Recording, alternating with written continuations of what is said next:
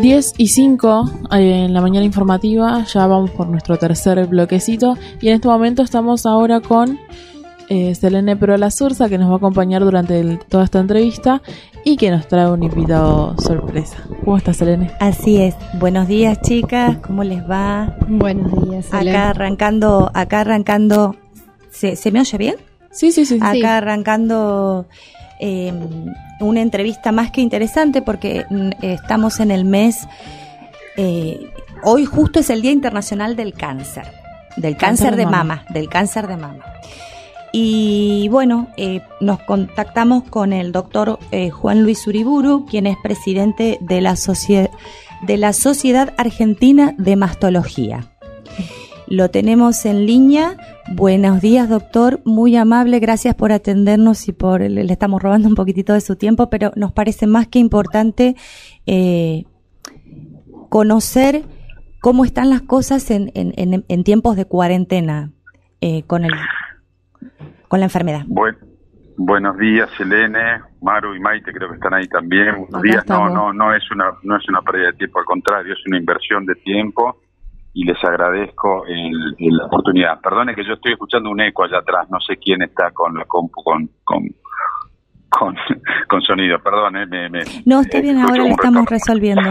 Lo estamos... Les decía, como vos bien decías, Selene, sí, en el mes de octubre, todos los meses de octubre, de todos los años, especialmente el día 19, que es hoy, aprovechamos para, para concientizar eh, a las mujeres, a la comunidad sobre, sobre los estudios que se deben de hacer para para luchar contra el cáncer de mama. Y, y en la lucha contra el cáncer de mama, digamos, lo, lo, lo, mejor hoy día es el diagnóstico temprano.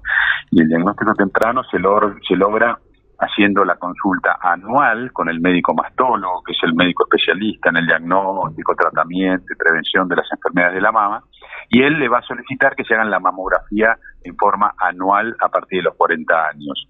La mamografía es, la radiografía que se hace de las mamas, es un método diagnóstico que no es complejo, utiliza poca radiación, no es dañino, no es nocivo, y, con eso conseguimos llegar a encontrar nosotros la enfermedad. No tenemos que esperar que, que la enfermedad nos encuentre a nosotros. Nosotros tenemos que ir a buscarla cuando no se palpa, cuando no se toca. Por eso recomendamos a la mujer que aún estando sana, sin sentir nada, vaya una vez al año haciendo esto. Con esto tal vez no prevengamos que aparezca la enfermedad, pero si aparece la vamos a encontrar en forma temprana. Y si la encontramos en forma temprana, vamos a tener las mejores chances de curación, porque la enfermedad, el cáncer de mama en estadios iniciales puede llegar a curarse hasta en el 95% de los casos y probablemente con tratamientos menos agresivos. Bien, hoy menciona, Maite por aquí, lo saluda, buen día. Hoy mencionábamos que desde la Liga Argentina de la Lucha contra el Cáncer, eh, no imponían, pero tenían como esta campaña de si querés cuidarte, salí de tu casa, que es lo contrario de lo que venimos escuchando durante todos estos siete, ocho meses, y es algo que te llama la atención, digo, eh, correr el riesgo de salir de tu casa, pero al mismo tiempo cuidarte al hacerlo. Sí, Maite, eh, perdón, no sé si te, te, escuché bien, pero corregime. Sí. Nosotros estamos recomendando hacer el control. Eh, y vos me decís, eh, y la pregunta es si en estos tiempos de pandemia lo seguimos recomendando, perdone, pero no te escucho bien. Eh, sí, sí, sé que lo siguen recomendando, digo, eh, mencionaba el, el riesgo que, que, corre alguien al salir de la casa, manteniendo sí, todos los cuidados, ¿no? No, perfecto, Maite, es una, es una buena pregunta porque cuando todo esto empezó, esta pandemia, ya por el mes de marzo, que nos paralizamos todos, incluso nos, nosotros tampoco salíamos de casa, desde las sociedades médicas, no solo en la Argentina, en todo el mundo, se recomendaba eh, si, si, había enfermedades tumorales en tratamiento o enfermedades urgentes en tratamiento, eso no debía de dejar de hacerse, pero se empezó a recomendar que por esa época estos controles de los que estamos hablando ahora se postergaran, se postergaran hasta, hasta que todo mejorara. Bueno, pues pasaron los meses y la cuestión del famoso pico tal vez en nuestro país nunca llegó, pero tampoco eh, empezó a descender y, me y, mejorar. Por tanto, no, no es hoy en octubre, sino ya hace varios meses que empezamos a recomendar que estos controles volvieran a hacerse. ¿Por qué? Porque hemos visto, hay, ya hay publicaciones en el Reino Unido, en los Estados Unidos, proyectan que debido a que no se concurra a hacer estos controles, es posible que el año próximo y el siguiente aparezcan más enfermedades de estas que hoy están, pero no las estamos diagnosticando, que posiblemente no sean tan tempranas como te decía, y que probablemente no tengamos esas chances de curación que, que, te, que, que te decía que estamos teniendo hoy. Por lo tanto, hoy nuestro mensaje es, señoras, vayan a hacer su control, vayan a hacer su mamografía a partir de los 40 años en forma anual, porque todo esto, tanto en los institutos de diagnóstico por imágenes, como en los consultorios médicos, incluso en los sanatorios y hospitales, todo esto se va a hacer con los recaudos necesarios del caso, con tapabocas, con máscara facial, con higiene de manos, con higiene de los consultorios, con turnos más espaciados para que no se concentre gente en la sala de espera. Por lo tanto, eh, va a ser más ahí que se tomen recaudos para disminuir el riesgo que cualquier otro lado que vayan. Así que van a estar cuidadas y se pueden y se deben hacer estos estudios hoy, aún en tiempos de pandemia. Sí, mencionabas eh, la situación de Europa y las proyecciones que se realizan y de hecho en la decimosegunda conferencia europea del cáncer de mama se realizaron también este tipo de proyecciones teniendo en cuenta la mortalidad que podía generar no hacerse los controles durante la pandemia y se llegaron a especular hasta 400 muertes más, eh, no sé si este año, pero seguramente el próximo año, lo cual es un número que asusta. Tal cual, Maite. Eh, esto de la mamografía, perdóname que repetimos y repetimos. no, no, es que es fundamental. Si hay una de las cosas que ha demostrado reducir la mortalidad por cáncer de mama, es el diagnóstico temprano a través de la mamografía. Bueno, esto es lo que se ha dejado de hacer estos últimos seis o siete meses y estas publicaciones que vos mencionás eh, dicen que dentro de, en el lapso de acá a dos años, esa mortalidad que habíamos logrado reducir va a aumentar algunos puntos porcentuales otra vez por no haber podido llegar a tiempo. Sí, es así. Por eso queremos adelantarnos a eso, tratar de revertirlo o tratar de por lo menos bajar unos puntos de esa mortalidad que aumentaría en caso de no ser esto. Doctor, yo, Selene, nuevamente, yo estaba pensando qué, qué disponibilidad tienen los hospitales, porque hubo un periodo donde se decía que había hospitales que no, que no tenían mamógrafos disponibles, entonces eh, pensaba en la población que no puede acceder eh, a la prepaga o a la obra social. Sí, sí, es muy buena tu pregunta, Selene. La realidad es que hace unos años eso era, era más dificultoso. Con los años, eh, a nivel público, yo trabajo en la ciudad de Buenos Aires, ¿no? Pero a nivel público, en la ciudad y en provincia, eh, imagino que también se han, se han estado instalando aparatologías, mamógrafos. Es verdad que hay mayor concentración de mamógrafos en la ciudad de Buenos Aires que en el resto. Es verdad que incluso en la ciudad de Buenos Aires hay mayor concentración de mamógrafos a nivel privado que a nivel público, pero lo que se puede hacer, por ejemplo, eh, desde la Sociedad Argentina de Mastología que yo presido, eh, hay una página web que es www.samas.org.ar SAMAS es de Sociedad Argentina de Mastología. Ahí cuando entras directamente en la página está dirigida a la comunidad. Si sos médico tenés que buscar otra solapa para entrar. Pero dentro de, la, de esa solapa para la comunidad, de esta página para la comunidad, perdón, vas a encontrar quiénes son los especialistas, porque no cualquier ginecólogo es especialista en mastología, hay especialistas acreditados, en, ahí en la, en la página de la sociedad lo vas a encontrar. Pero además, lo que te quería decir, hay un mapa argentino de mastología. Eh, y ahí se hizo un relevamiento a nivel nacional. Vos vas a buscar el mapa de acuerdo a donde vivas y vas a ver dónde está el mamógrafo más cercano, tanto a nivel privado como a nivel público. Es cierto que a nivel público hay menos, pero ahí los podrías eh, llegar a encontrar. No te puedo decir eh, con mayor precisión porque yo no trabajo a nivel público, pero sí te puedo decir que ahí los puedes buscar. Juan, lo saluda Maru Grandini. Buen día. Buen día, Maru. Eh, me gustaría que reiteráramos eh, el tema de que no solo también está el, la mamografía, sino que también hay que hacerse el autoexamen, ¿no es así? Bien, eh, eh, sí, mira, Maru, el, autoexamen es, es la realización que se hace cada mujer periódicamente para conocer sus mamas y, luego de, haber tenido esa gimnasia, esa disciplina, poder reconocer anormalidades. Sí, es el método básico y fundamental. Tal vez con, con el autoexamen no vamos a disminuir la mortalidad, es más importante la concurrencia a que te examine el mastólogo y hacer la mamografía. Pero el autoexamen eh, eso sí está demostrado, una paciente que concurre porque se detectó un bulto va a tener determinado tamaño.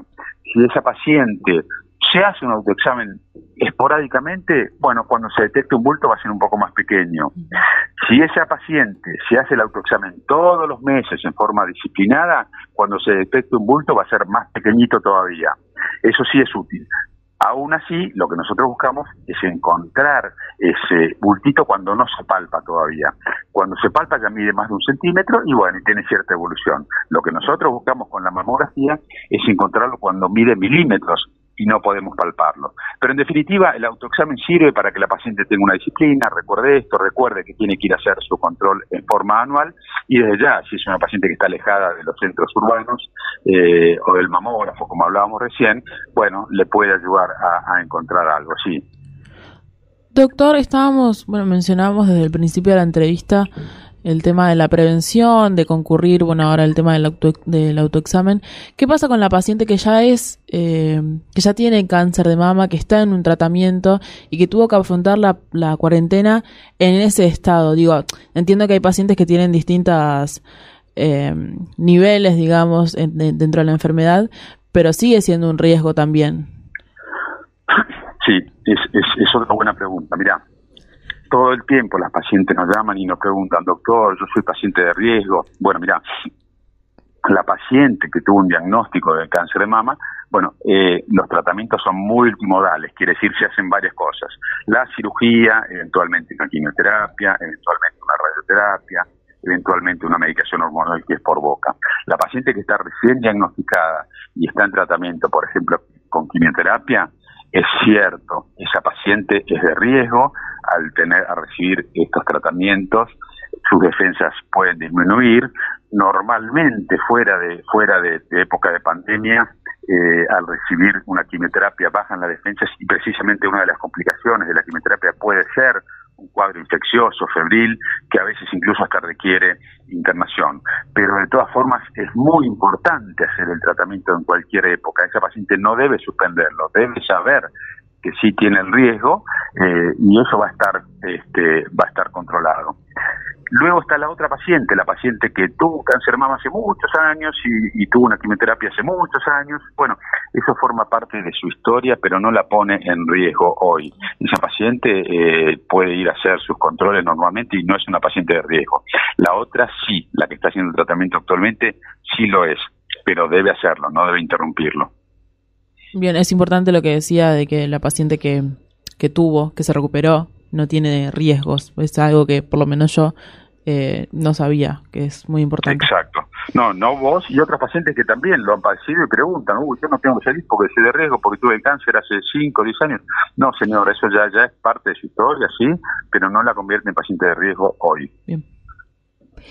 Doctor, yo estaba pensando eh, lo siguiente, más allá de una eh, predisposición genética que, porque estaba pensando en el, en el inicio de la enfermedad, en, lo que usted decía con respecto a la, a la detección temprana y todo, más allá de que de, hay un factor genético de predisposición, ¿hay factores ambientales también con respecto a esto? ¿Tiene que ver con las mamás que dan de amamantar, con las mujeres que no han dado de amamantar? Bueno, mira, eh, a ver, vamos vamos a ir anotando porque porque hay varios puntos en lo que decís. Número uno, predisposición genética, ese es un factor muy importante. Eh, en los cánceres de mama, eh, de cada 100, hay mujeres que dicen, pero yo no tuve antecedentes en la familia o no tengo riesgo, porque no, mira, de cada 100, yo te diría que 70 no han tenido ningún antecedente en la familia, se llama esporádico y todavía no conocemos la causa. De los otros 30, 25 más o menos pueden haber antecedentes familiares y eso todavía no lo convierte en genético. De esos hay 7 a 10, o sea, 7 o 9%, 7 o 9 de cada 100 que conocemos al día de hoy tienen factores genéticos y eso sí es de alto riesgo y, y, bueno y ahí se toman algunas conductas en particular el hecho de amamantar que mencionaste bueno la glándula mamaria está hecha para eso para amamantar, eh, para dar, para alimentar al hijo. Y cuando la mama está en época de lactancia es cuando está en su etapa más madura y es el, el, el mejor estado que puede estar la mama. Es, es, es un estado de protección el amamantamiento. Nada es garantía de nada, no quiere decir que porque amamantes a 10 hijos, nunca vas a tener nada. Es un factor de protección y está bueno, aunque no es garantía. Y con respecto a los factores ambientales, sí, probablemente los haya. De hecho, eh, con el correr de, las décadas, eh, ha aumentado la incidencia de, los tumores de mama. La incidencia es la, es la cantidad de tumores que aparecen. Hace unos 30 años se decía que una de cada 12 mujeres lo iba a tener a lo largo de su vida. Esto fue aumentando y hoy se dice que una de cada 8 mujeres a lo largo de su vida tuvo, tiene o puede tener un cáncer de mama. ¿Y qué cambió en todo esto para que aumentara eso? Sí, posiblemente, como vos decís, puede haber factores ambientales. Sabemos que que, que, hay factores en la dieta. De lo que conocemos, se podría decir como, como medida de prevención, es disminuir, disminuir el tenor graso de los organismos, el, el, índice de masa corporal graso. Y eso lo podemos lograr disminuyendo la ingesta de grasas, disminuyendo el consumo de alcohol, aumentando la ingesta de frutas y verduras y haciendo un poco de ejercicio, caminata. Con todos estos consejos de, de, de cambios de hábitos saludables, que no es tan difícil, vas a estar haciendo bastante como prevención contra el cáncer de mama. Bien. Eh, sí, porque justamente lo que leía eh, en un informe que, que, sacaron es que habla de retomar una vida sana, de todo lo que usted recién bien enmarcaba, ¿no? De, evitar el sobrepeso, que hay pequeños cambios que parecen eh, que, que no, no aportan en nada, pero aportan en, en, mucho. O sea, Seguro que sí, seguro que sí. Este, son, son buenos consejos. Eh, si me decís, eh, decime dos consejos de hoy, si querés, como para cerrar o como para decir qué es lo más importante. Número uno, eh, la mamografía a partir de los 40 años, eh, incluso en tiempo de pandemia. Después hay situaciones especiales que si querés conversamos, eh, hay otras situaciones en que se puede empezar antes. Y número dos, eh, tratar de hacer estos cambios de hábitos saludables que vas a estar haciendo precisión. Doctor, hay una cuestión que me suena a mí un poco prejuiciosa y es que los hombres también pueden tener cáncer de mama, si bien la probabilidad es muy baja, muy baja, eh, también existe la posibilidad de que lo tengan. No sé si a usted le ha tocado en algún momento tratar a un hombre con cáncer de mama, pero es importante también que se sepa. Sí, por supuesto, sí, por supuesto, a todos nos ha tocado. Existe, no es, no es solo de la mujer, pero el factor de riesgo más importante es ser mujer y cumplir años, por lo que hablábamos recién, pero hay que saber que existe cada 100 que encontramos en la mujer, vamos a encontrar uno en el hombre. Es muy bajo, es 1%, pero existe. La diferencia es que, bueno, la, la, la, mama o la tetilla del hombre es algo muy pequeño, con lo cual no hay que estar haciendo la mamografía anual como la mujer para buscarlo, primero porque es muy baja la frecuencia, y segundo porque cuando aparece posiblemente ya se, encuentre por la palpación. Más difíciles ocurre en la mujer, que su mamá es más grande ¿no? que la del hombre. Doctor, ¿por qué se elige el mes de octubre como el mes de concientización? Mira, esto, esto como, como tantas cosas que, que sale la gente a la calle, ocurrió hace como 40 años, ya por, por el año 1983, en octubre precisamente, en, los Estados Unidos siempre hacen carreras, movilizaciones callejeras, y bueno, y, en el año, en octubre de 1983, eh, en Texas, en los Estados Unidos, se realizó una, una carrera y, y el objetivo era promover la conciencia y la detección oportuna, porque ya tanto tiempo antes se sabía que esto era lo que había que hacer, la, la, la detección eh, temprana como, como, como algo más oportuno. E incluso demoró unos años más, eh, por los 90, principios de los 90, que también en una carrera, en este caso en la de New York, se empezó a entregar un lazo rosa, porque una fundación también americana eh, entregaba el lazo rosa a los participantes de la carrera en, en alusión a, a las sobrevivientes del cáncer de mama como símbolo de solidaridad y, de apoyo a estas mujeres y para concientizar al resto. A mí me tocó eh, haber ido a algún congreso en el mes de octubre de los Estados Unidos y vos ves las calles y toda la gente, mujeres, hombres, están todos disfrazados de rosa, con pelucas rosas, con con, contentos y, pero mostrando vos ves toda la calle la gente rosa y eso eh, llama eh, la atención eh, sobre todo lo hacen las pacientes que lo han tenido las sobrevivientes pero quieren concientizar al resto para que lo hagan bueno doctor muy amable por concedernos eh, este espacio. Nos parece más que importante. De, ah, espere, porque acá mi compañera me hace seña que quiere hacer Antes de, de, despedirlo, nos gustaría que nos informara sobre las próximas actividades de, de, la Sociedad Argentina de Mastología, ya que este es el mes del cáncer de mama. Supongo que él tener actividades. Bueno, mira, en primer lugar les agradezco yo a ustedes que nos den la oportunidad porque siempre este, dedicamos desde la Sociedad Argentina de Mastología, todos los miembros dedicamos este mes y especialmente el día de hoy a estar a disposición de ustedes que gentilmente nos dan el espacio para así poder llegar a todos sus docentes y dar estos consejos.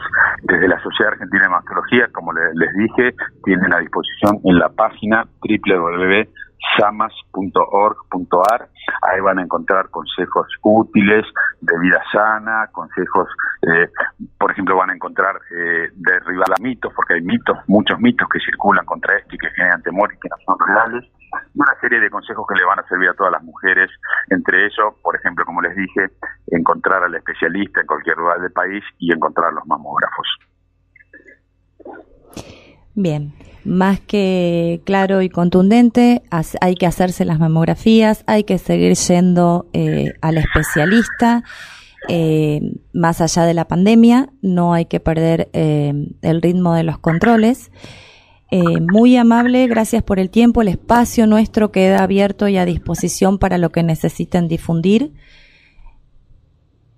Muy bien, gracias a ustedes, Elene, Maru, Maite, gracias por el espacio, que tengan buen día y gracias por, por seguir apoyando estas campañas. Buen día. Por favor. Muchas gracias, doctor, que tenga un buen día. Pasó el doctor Juan Luis Uriburu, quien es presidente de la Sociedad Argentina de Mastología.